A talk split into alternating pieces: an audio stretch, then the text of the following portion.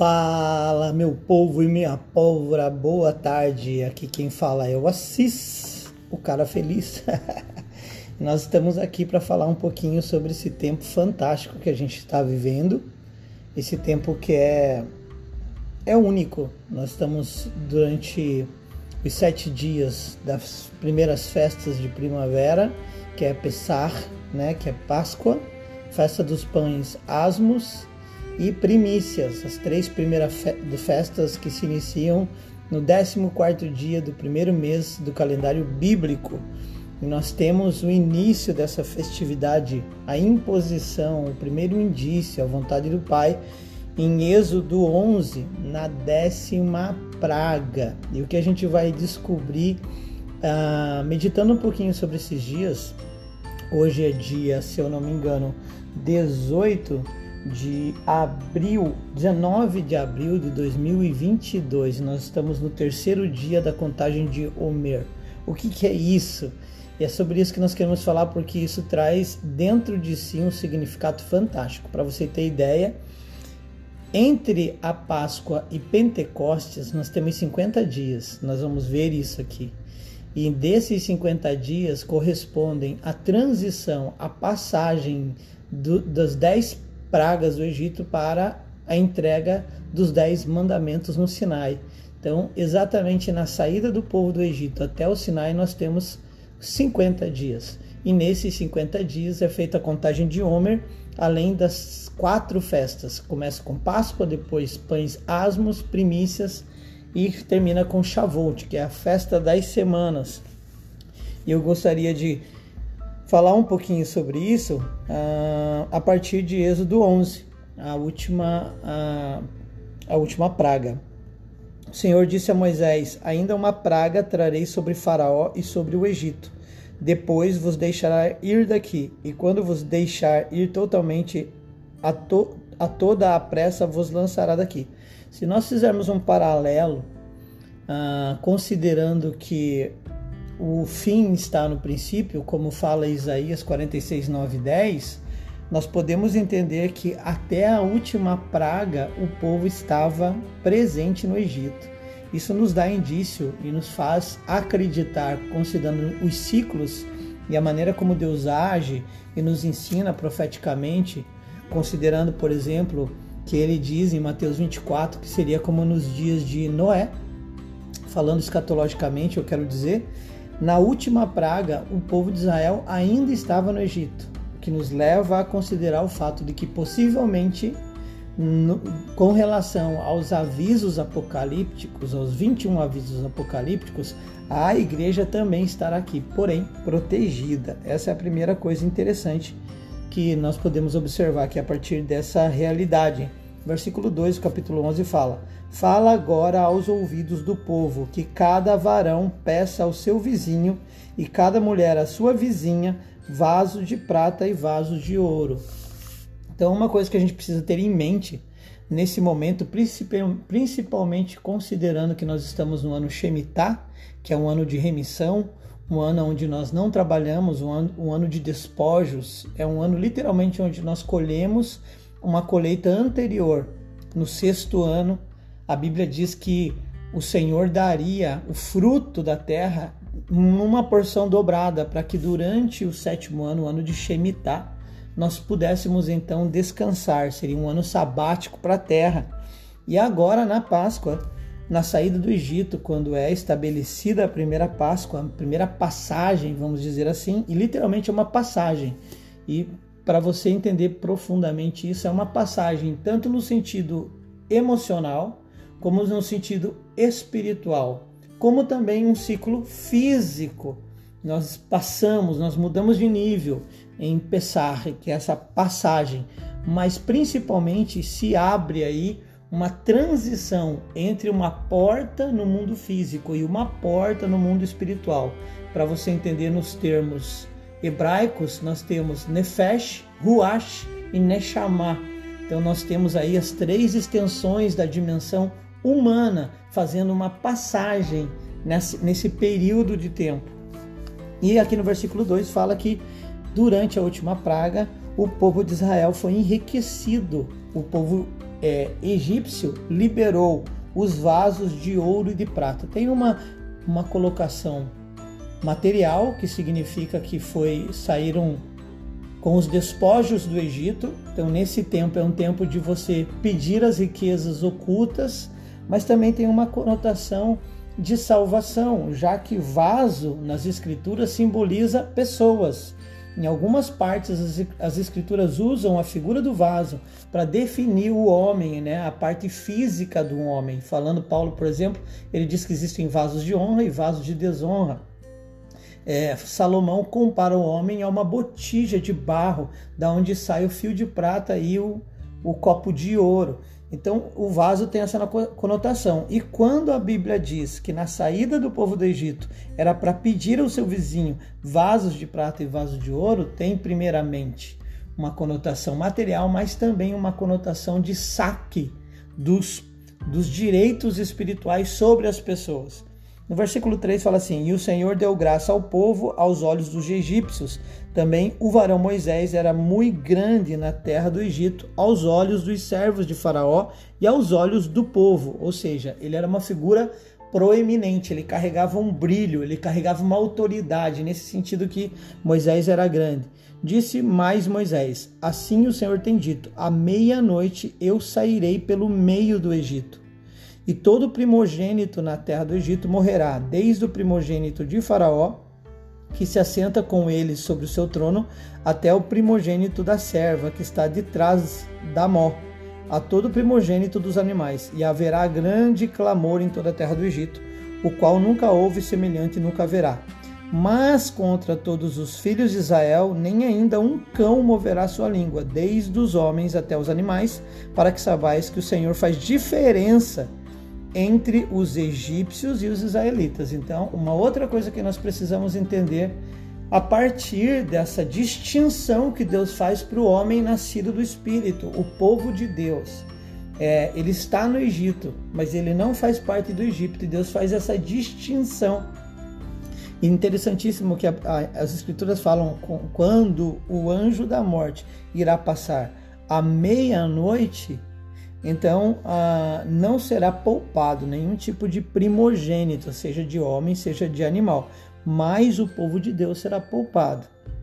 Eu não sei se você sabe, mas essa Páscoa ela é, é um período muito interessantíssimo, porque existem três religiões que saíram de Abraão. Né? Existem diretamente os filhos de Ismael, que são os islâmicos ou os muçulmanos, e os filhos de Isaac, que são os judeus, os israelitas e indiretamente os cristãos. Então, as três maiores religiões do mundo são ah, as três religiões abraâmicas: é, islâmicos, judeus e cristãos. E interessantíssimo, porque se você observar, você vai perceber que nesse período do tempo, nesse período do ano, por exemplo, nesse final de semana que se passou agora, foi comemorado na sexta-feira o dia mais importante do calendário do Ramadã, que é um período de 40 dias do povo islâmico. Na sexta-feira tem a oração Jumá, que é uma oração que eles fazem na sexta-feira do Ramadã.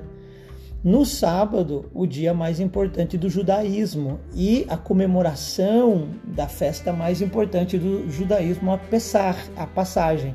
E no domingo, a festa mais importante para o cristianismo que marca a ressurreição de Jesus. Então, o islamismo na sexta, judaísmo no sábado e cristianismo no domingo. É interessante também que você vê no o calendário islâmico é um calendário baseado na lua e nas estrelas, mas basicamente na lua. Você percebe em todas as bandeiras, por exemplo, de países islâmicos, a figura da lua nova, porque os ciclos da lua que determinam o calendário islâmico. O calendário bíblico calendário hebreu israelita é um calendário lunar solar, aonde as rotações tanto do céu, os movimentos do sol e da lua é que definem o calendário, inclusive tendo a inclusão de um mês a cada período de tempo. Nós temos o 13 terceiro mês ou Adar 2. E nós temos então o cristianismo e que tem o seu calendário baseado no sol. Então, islamismo na sexta lua, israelitas no sábado, sol e lua, e cristianismo domingo, sol, sol. Muito incrível, inclusive em inglês Sunday, dia do sol em inglês. Então, essas colocações são importantes para você fazer uma distinção e, e, perceber a maneira como a palavra de Deus ela vai se completando e vai cumprindo aquilo que ela diz. Continuando ali do, no capítulo 11, versículo 8, fala assim: Então todos estes teus servos descerão a mim e se inclinarão diante de mim, dizendo: Sai tu e todo o povo que te segue as pisadas, ou seja, rapidamente depois eu sairei. E saiu de Faraó em ardor de ira. Então Moisés entregou essas palavras para Faraó, dizendo da última praga, e ele saiu muito irado. O Senhor dissera a Moisés, versículo 9: Faraó vos não ouvirá, para que as minhas maravilhas se multipliquem na terra do Egito. E Moisés e Arão fizeram todas essas maravilhas diante do Faraó, mas o Senhor endureceu o coração do Faraó, que não deixou ir os filhos de Israel da sua terra.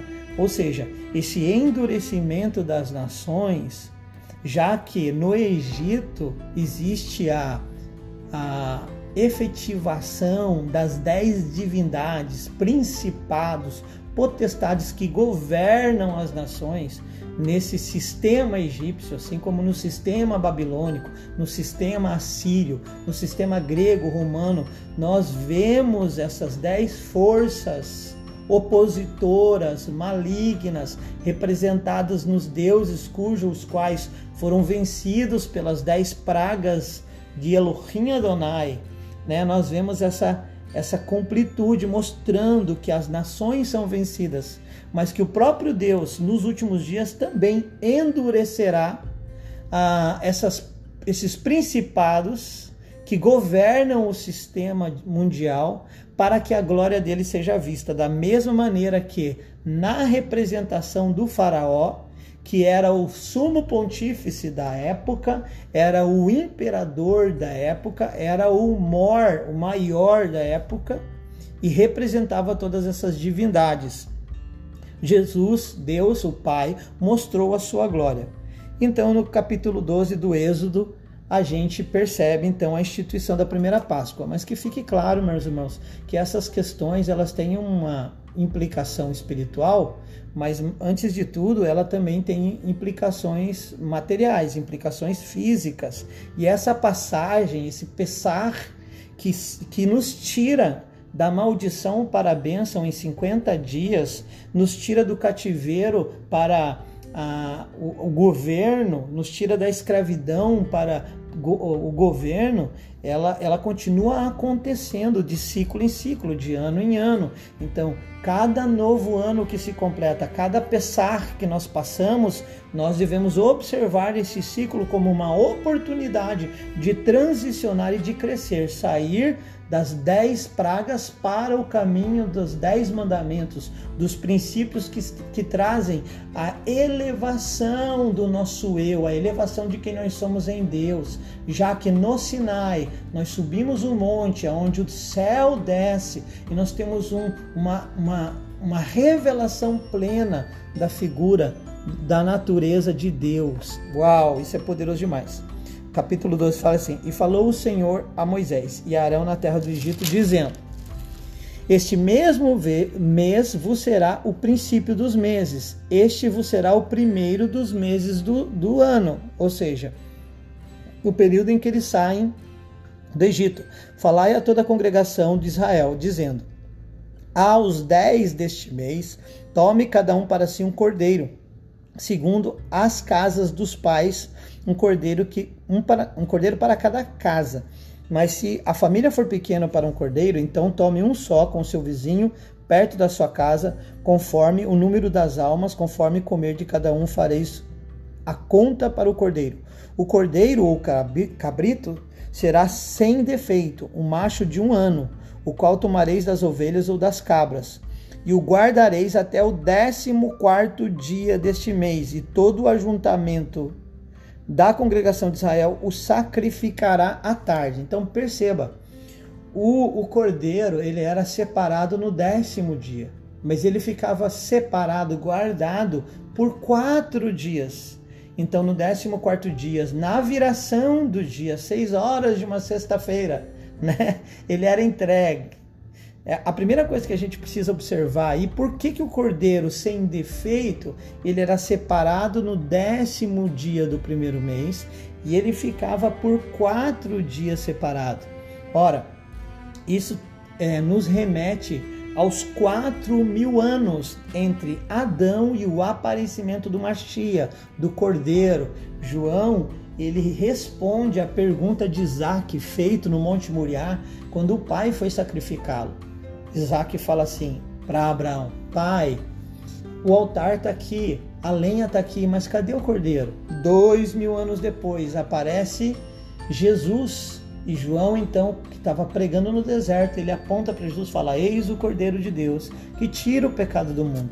De Adão até Abraão, nós temos dois mil anos mais ou menos e de Abraão até Jesus, quatro mil anos. Por isso, o cordeiro ficou separado por quatro mil anos. E no quarto mil ano, ou no quarto dia, de acordo com as Escrituras, porque para Deus um dia é como mil anos e mil anos é como um dia. Isso marca um entendimento profético do plano de Deus, uma semana de sete mil anos ok? Então está lá o cordeiro, por isso ele fala que a morte de Lázaro é para manifestar a glória dele, por isso ele não vai no primeiro dia, ele vai no quarto dia para ressuscitar Lázaro. Por quê? Porque Lázaro era uma representação daquilo que ele estava fazendo no quarto dia. Por isso o cordeiro ficava separado por quatro dias. Capítulo 12, versículo 7 de Êxodo e tomarão o sangue do sangue e poluão em ambas as ombreiras e nas vergas das portas nas casas em que o comerem.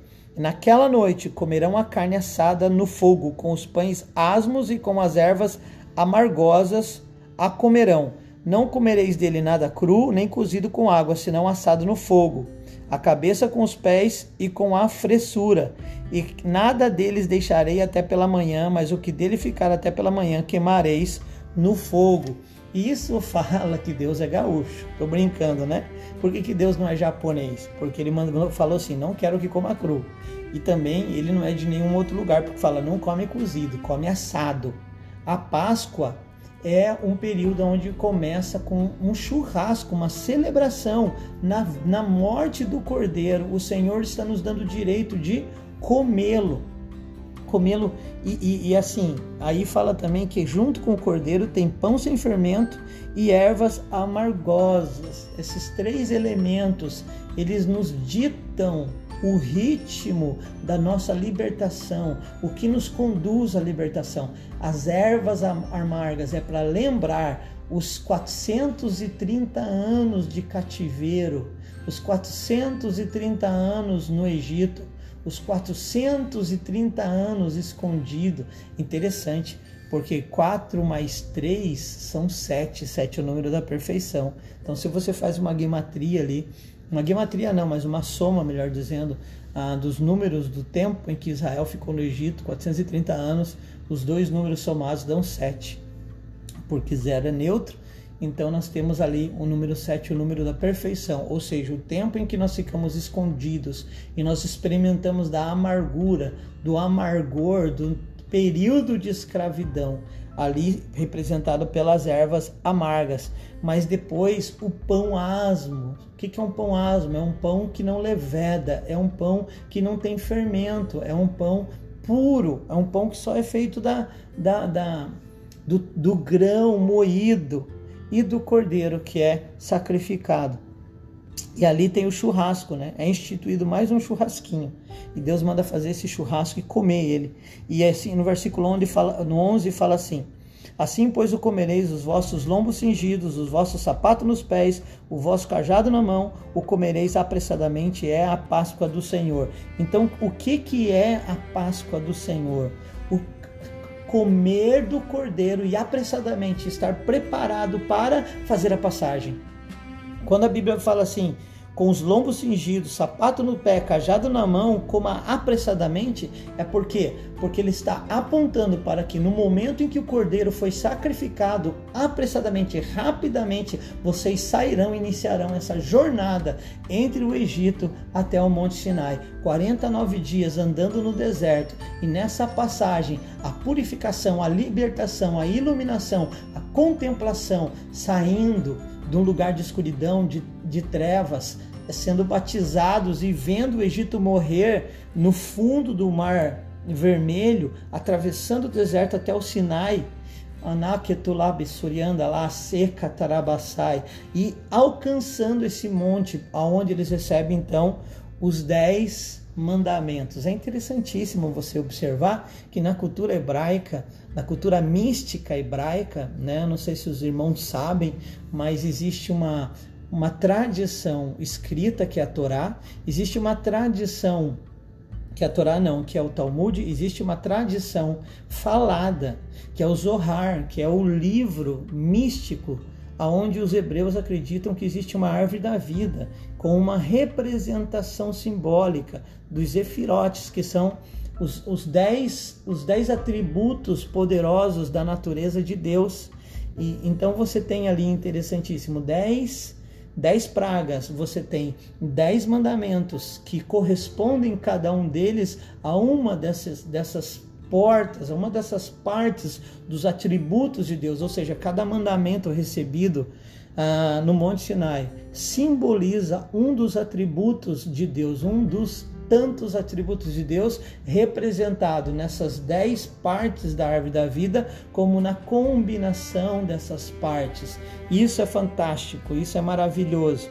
E, e, nós vamos ver que é interessante na cultura hebraica como eles fazem essa leitura a partir dessa árvore da vida. Ó, por quê? Porque você tem a contagem de Homer e para cada dia que você conta um Homer, você faz uma, uma, uma análise desses atributos de Deus. Nós temos ali vários atributos, por exemplo, hoje, no dia 19 de abril de 2022, nós estamos observando Chesed dentro de Tiferet, que significa ah, amor e beleza, beleza no sentido de simetria. Tiferet fica bem no centro ah, da árvore da vida e é, ela marca o equilíbrio, marca uh, o, o, equilíbrio dos atributos de Deus. Oh, aleluia! Então, uh, nós vemos isso acontecendo durante essa passagem e por isso nós temos que estar com os lombos cingidos, os sapatos nos pés, o cajado na mão e comer apressadamente a Páscoa do Senhor. Versículo 12 do capítulo 12, olha só. De Êxodo fala: Eu passarei pela terra do Egito essa noite, ferirei todo primogênito na terra do Egito, desde os homens até os animais e sobre todos os deuses do Egito farei juízos. Eu sou o Senhor. Então, o eu sou se apresenta no versículo 12 do capítulo 12 de Êxodo, dizendo: Eu sou o Senhor, e é assim que eu passarei e matarei todos os primogênitos. E aquele sangue vos será por sinal nas casas em que eu estiverdes. Vendo eu o sangue, passarei por cima de vocês, e não haverá entre vocês praga de morte, quando eu ferir a terra do Egito. Uau! e este dia vos será por memória e celebrá-lo-eis por festa ao Senhor. Nas vossas gerações o celebrareis por estatuto perpétuo. Então, quando é que a Páscoa acaba? Nunca. Sempre vai ser celebrada, sempre vai ser um memorial de liberdade, sempre vai ser um memorial de elevação, sempre vai ser um memorial que vai nos nos remeter da onde nós saímos para onde nós estamos indo. E uma das coisas mais fantásticas que eu acho nessa porção das escrituras, que fala que o anjo da morte à meia-noite passando e vendo a marca do sangue do cordeiro na porta, ele não mataria quem estivesse dentro da casa. Isso nos diz que a dignidade do livramento não está em quem está dentro da casa mas quem está coberto pelo sangue. Dentro da casa poderia ter primogênitos ruins, primogênitos rebeldes, primogênitos é, mentirosos, primogênitos malignos, primogênitos de toda ordem e espécie, não importando se ele era do povo de Deus. Mas, independente disso, o anjo da morte não tocaria nesse primogênito. Uma outra referência de uma mesma, dessa mesma coisa que a gente vê nas escrituras está quando Israel manda os espias para Jericó, e os espias fazem um acordo com uma prostituta chamada Raabe, que literalmente no hebraico significa monstro. Raabe significa monstro. E os, os, os espias então fazem um acordo com essa prostituta que os salvou da mão do inimigo quando escondeu os, os espias dentro de Jericó, escondidos, né, debaixo de um poço e cobertos Então eles fizeram um acordo com ela e falaram assim: Olha, quando nós viermos atacar a cidade, coloque um tecido vermelho na janela da sua casa. E se o tecido vermelho estiver estendido na janela da sua casa, o exército receberá um comando e não atacará quem estiver dentro da sua casa. Coloque para dentro toda a sua família e todos aqueles que você quer salvar. O tecido vermelho representa o sangue na porta, o tecido vermelho representa o sangue do cordeiro. O tecido vermelho estava dizendo para nós que, independente da dignidade de quem estava dentro da casa da Raabe, o exército do povo de Deus não atacaria aquelas pessoas, por quê? Porque eles estavam cobertos por uma aliança. E do mesmo jeito, a salvação não está na sua dignidade. A salvação está no fato de você ser coberto por esse tecido vermelho. A salvação está por, pelo fato de você estar coberto com esse sangue do Cordeiro. É nisso que está a sua salvação. Não tem a ver com o seu comportamento, não tem a ver com aquilo que você faz, mas com aquilo que o eu sou é em você. Amém? E vamos em frente então. Fala assim no versículo 15 do capítulo 12 de Êxodo, sete dias comereis pão, pães sem fermentos. Ao primeiro dia tirareis o fermento das vossas casas, porque qualquer que comer pão levedado, desde o primeiro até o sétimo dia, aquela alma será cortada de Israel. Uau, nós sabemos que Jesus é o Cordeiro que foi morto na Páscoa, na passagem, para que nós recebêssemos a liberdade. Nós sabemos que Jesus é também o pão sem fermento. Ele é o pão sem pecado. Ele é o pão vivo que desce do céu. Ele é o maná que não é levedado. Ele é cozido no, no deserto. O maná ele é cozido, é feito bolo cozido.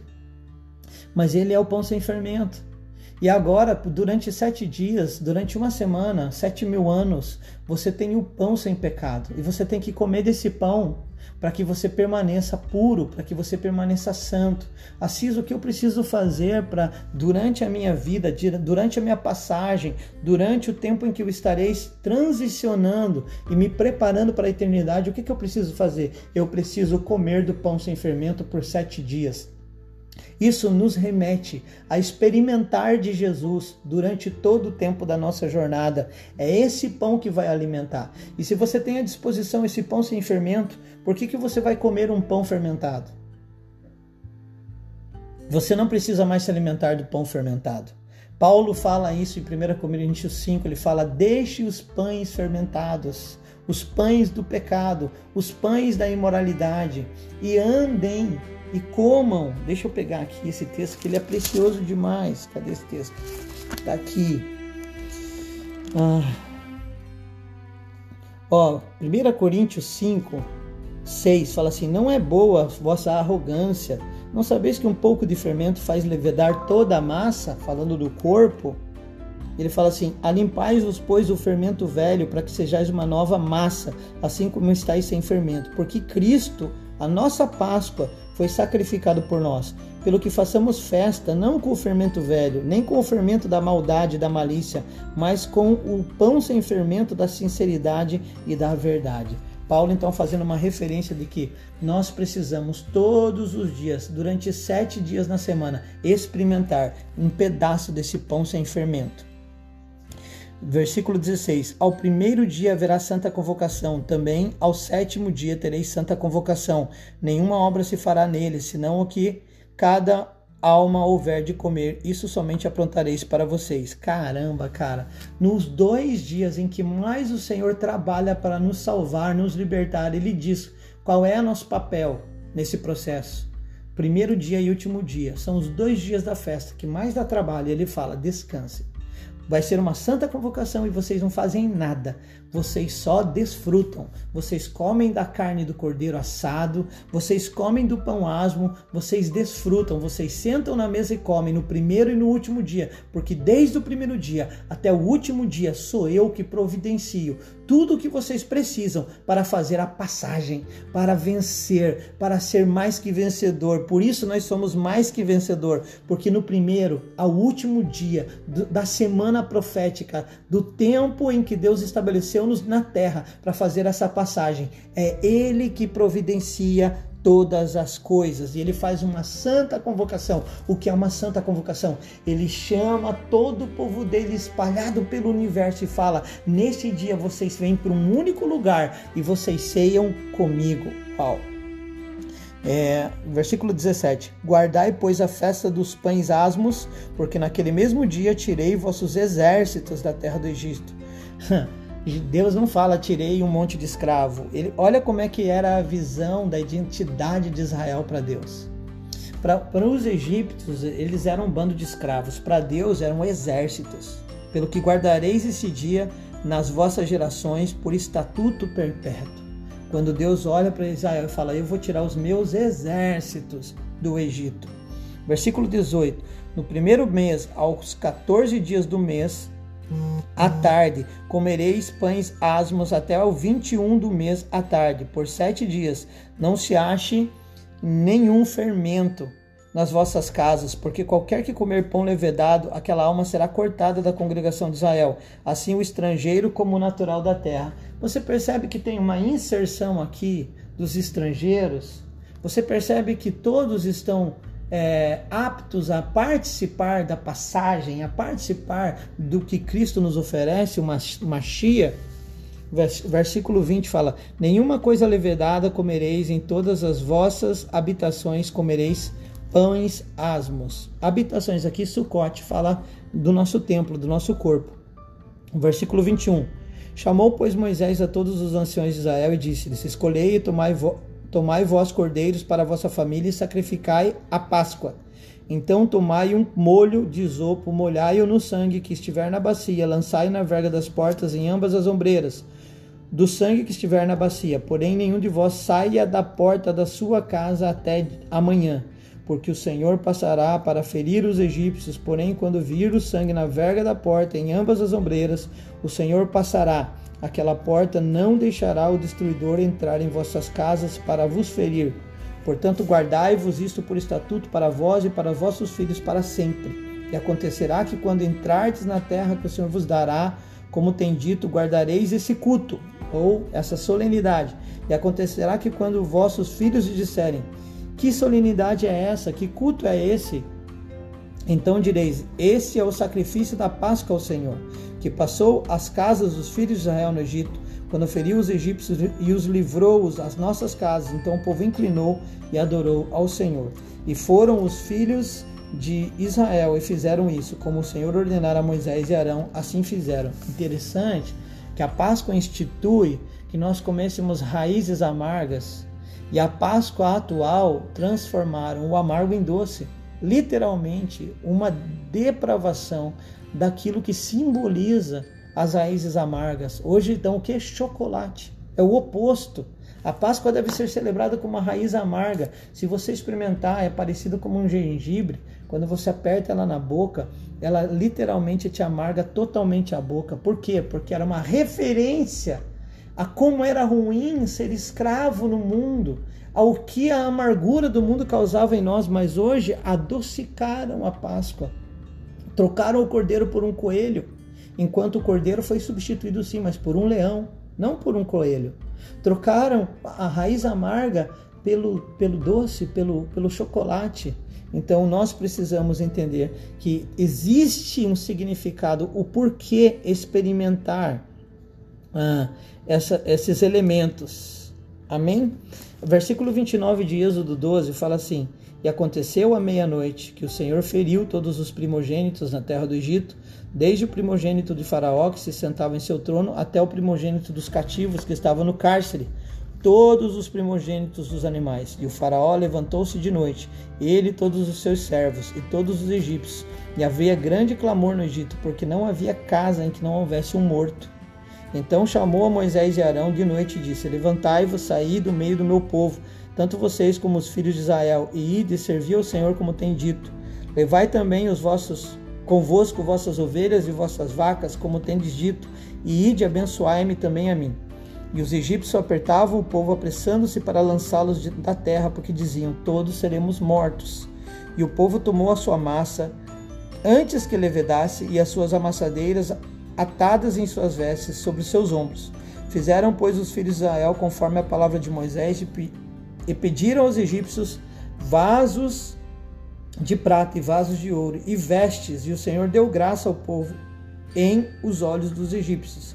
E estes emprestavam-lhes e eles despojavam os egípcios. Tá vendo? Então, no tempo em que o Senhor nos dá o livramento, é o tempo que o Senhor também nos dá os despojos, o resgate, e nós podemos de novo não só ser liberto, mas ter restituído tudo que foi nos roubado. É isso que Deus faz durante esse período da Páscoa. E eu espero que você tome isso como algo profético, como um movimento, um tempo oportuno, um kairós de Deus, que durante esses dias que está acontecendo hoje, nós estamos no quarto dia da festa de Pão Asmos, nós estamos no terceiro dia da contagem da medida de Homer, nós estamos no momento em que o Senhor está liberando algo poderoso, num ano de Shemitah, num ano de descanso, a Hatarekala Katema Nagai, aonde nossa festa ela foi exatamente instituída no mesmo dia que a festa do povo judeu, a nossa Páscoa da ressurreição está acontecendo junto com a Páscoa, com a Pessar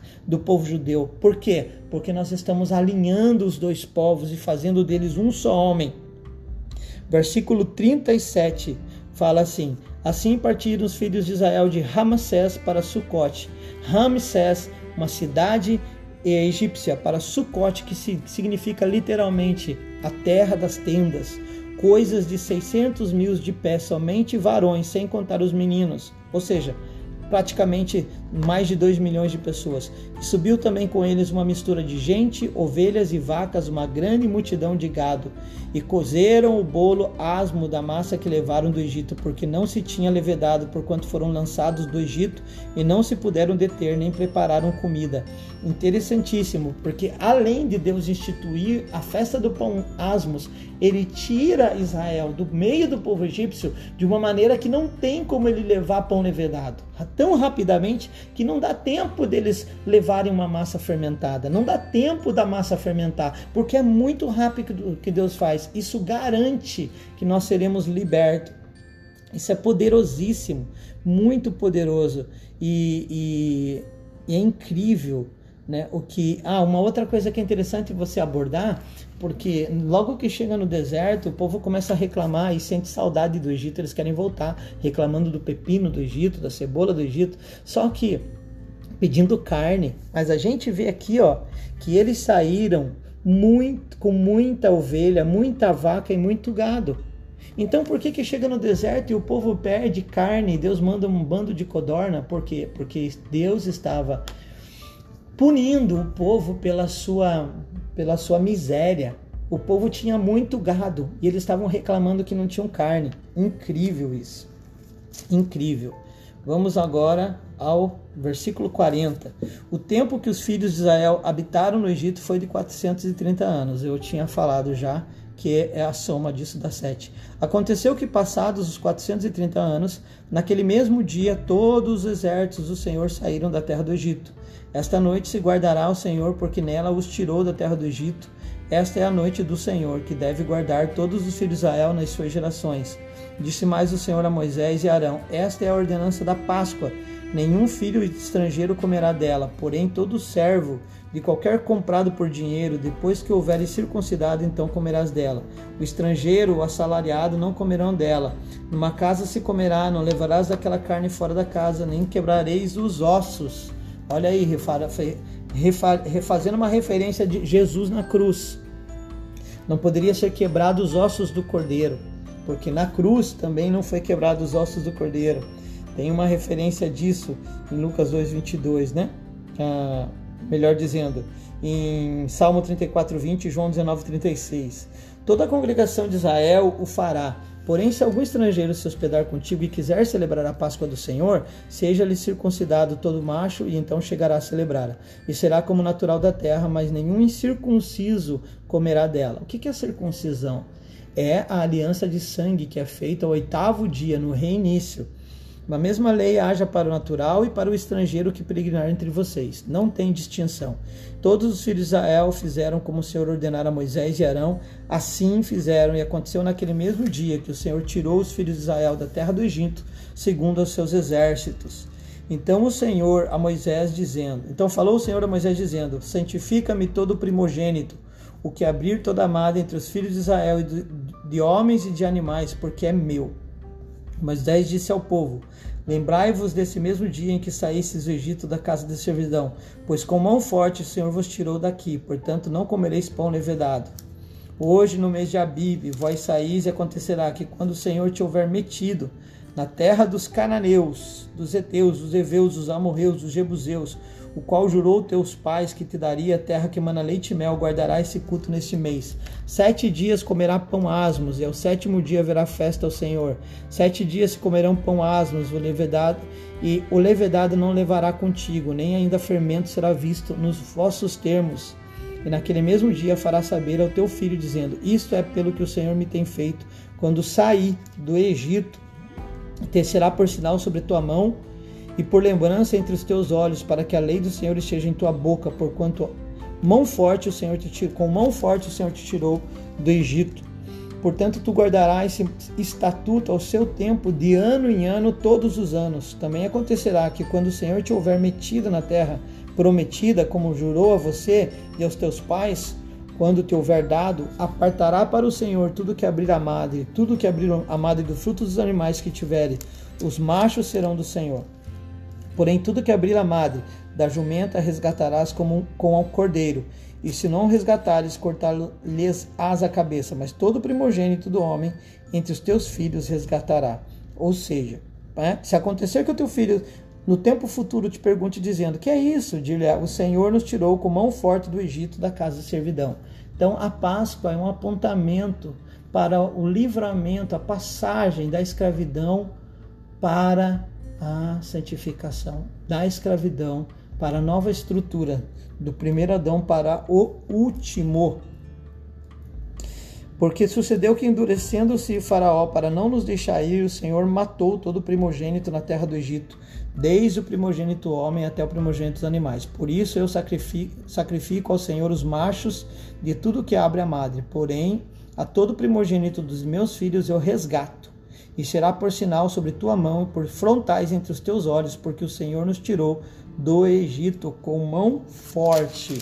Então, esse é a Páscoa do Senhor você pode encontrar também essa, essa instituição é, da Páscoa em Levíticos 23. Aleluia. Levíticos 23 fala da mesma festa, né?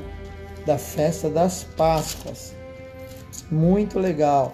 Então você tem lá em Levítico 23 a instituição do sábado, a instituição da Páscoa, a instituição das primícias. Aleluia. E também tem a instituição aí do contagem de Homer, a contagem de Homer, que é uma contagem que é a festa das primícias. Você separa os primeiros grãos de cevada, certo?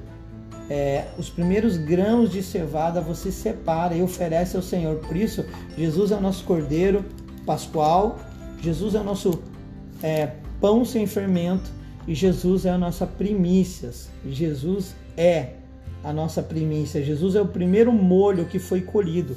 E durante 49 anos, é, 49 dias se faz a contagem de Homer. E a contagem de Homer, então, é essa, é essa contagem desse molho que simboliza essa passagem de 50 dias que aconteceu também lá no Novo Testamento. Lembra que Jesus foi, ficou 40 dias antes de ser levado ao Pai, entre a morte na cruz, a ressurreição no domingo, até o dia da sua ascensão ao céu, ele ficou 40 dias aparecendo ainda fisicamente aqui na terra. Depois passam-se 10 dias e durante o Pentecostes, que é a festa da semana, o Espírito Santo é derramado e ele cai sobre a cabeça dos homens. Você lembra disso? Você lembra disso? É, é, isso é poderosíssimo. A maneira como Deus ele marca é, nas Escrituras a descida do Espírito Santo. E é muito, muito poderoso o que ele faz através desse aparecimento. Lagaço Coturianda Lamanagas. Pai, eu oro para que os meus, meus irmãos recebam entendimento do que significa, Senhor, essa contagem de 50 dias, Senhor, em nome de Jesus, Pai. Entre Páscoa e Shavuot, Pai, em nome de Jesus. A cevada amadurece cedo na terra de Israel. Né? Então, quando chega a Pessarre, os grãos estão prontos para a colheita, mas antes de poder usufruir da safra, tem que se oferecer dela ao Senhor. Isso é a primícia. Assim era feito a cada ano, como quando o templo existia em Jerusalém. A quantidade a ser dada era uma medida de Homer, que equivale ao consumo de um dia para um ser humano. Então, era 43 litros ou 1.200 gramas, era o referente a um dia você oferecia ao Senhor. É muito importante você entender isso. Então, é, é, essa, esse, esse, essa contagem significa um reconhecimento da nossa parte de, de que a aquisição da independência física na passagem, que é o Pessah, é só o começo. Agora temos de justificá-la nos, nos tornando merecedores daquilo que nós vamos receber daqui 40, daqui 50 dias, que é o Espírito do próprio Deus iluminando a nossa vida, nos enchendo em Pentecostes, na festa da semana. 7 vezes 7 dá 49, por isso 49 dias, marcando assim essa transição do nosso eu carnal, do nosso primeiro Adão, do nosso Adão caído, para o nosso eu espiritual, o último Adão, a figura de Jesus. Então, meus amados, como eu falei, existe muito mais a ser dito sobre essa questão das festas, mas eu queria deixar para os irmãos marcado aí, através desse podcast, através dessa, desse áudio, a oportunidade de vocês meditarem sobre esses dias e se vocês quiserem contar, nós estamos no terceiro dia de Homer e nós estamos contando para que a gente possa se purificar. Hoje nós estamos é, em Tiferet, é, Shebek, Shebek é, Tiferet, Chesed, melhor dizendo, que significa ah, misericórdia, compaixão e beleza, compaixão e equilíbrio. Que o Senhor possa trazer compaixão e equilíbrio, que o Senhor possa ajudar, ajudar-nos a caminhar a segunda milha. E eu quero orar pelos irmãos aqui. Pai, em nome de Jesus, traga entendimento de tudo isso que o Senhor ministrou e ministra através de uma exegese simples das Escrituras, uma exegese olhando, apontando para Jesus, autor e consumador da nossa fé. O nosso Cordeiro Pascual é a nossa liberdade, nossa liberdade está em Cristo. O nosso sangue remidor, o sangue na nossa porta, é na dignidade dele. O nosso feixe, o nosso primeiro feixe, o unigênito que se tornou primogênito o pão sem fermento, Pai, que nos alimenta a semana inteira. A nossa contagem da porção para cada dia, até a descida do Espírito Santo, você vai nos manter. Pai, em nome de Jesus, que nós possamos atravessar essa passagem de 50 dias até a descida do Espírito Santo, simbolicamente, Pai, para receber com pureza tudo aquilo que você tem derramado sobre nós. Eu oro para que o Senhor institua um espírito de sabedoria e revelação e os meus irmãos sejam alinhados novamente aos pais. Tua palavra fala em Malaquias que o Senhor enviaria do seu espírito para converter o coração dos filhos aos pais. E nesse caso nós somos os filhos, nós somos os últimos. A tua palavra fala que os últimos serão os primeiros. Nós somos os últimos. Os israelenses são os pais. Eles são os nossos patriarcas, Abraão, Isaac e Jacó, a quem nós nos submetemos em fé para entender a Torá e comer dos mandamentos. Queremos voltar ao Sinai, queremos voltar aos mandamentos, queremos acessar os dez mandamentos, os dez atributos da natureza de Deus e todos os outros 72 atributos que podem derivar dessa, desse entendimento, dessa graça. Nos ajuda, Senhor, nos dá sabedoria. Em nome de Jesus. Amém. É isso, irmãos. Fico por aqui, espero que vocês tenham sido abençoados, espero que isso edifique a vida de vocês e que vocês possam compartilhar com aqueles que vocês querem que recebam também revelação do significado daquilo que a Bíblia nos ensina por meio do Cristo Jesus, Yeshua Hamashia, Filho do Deus vivo. Fiquem com Deus e até a próxima.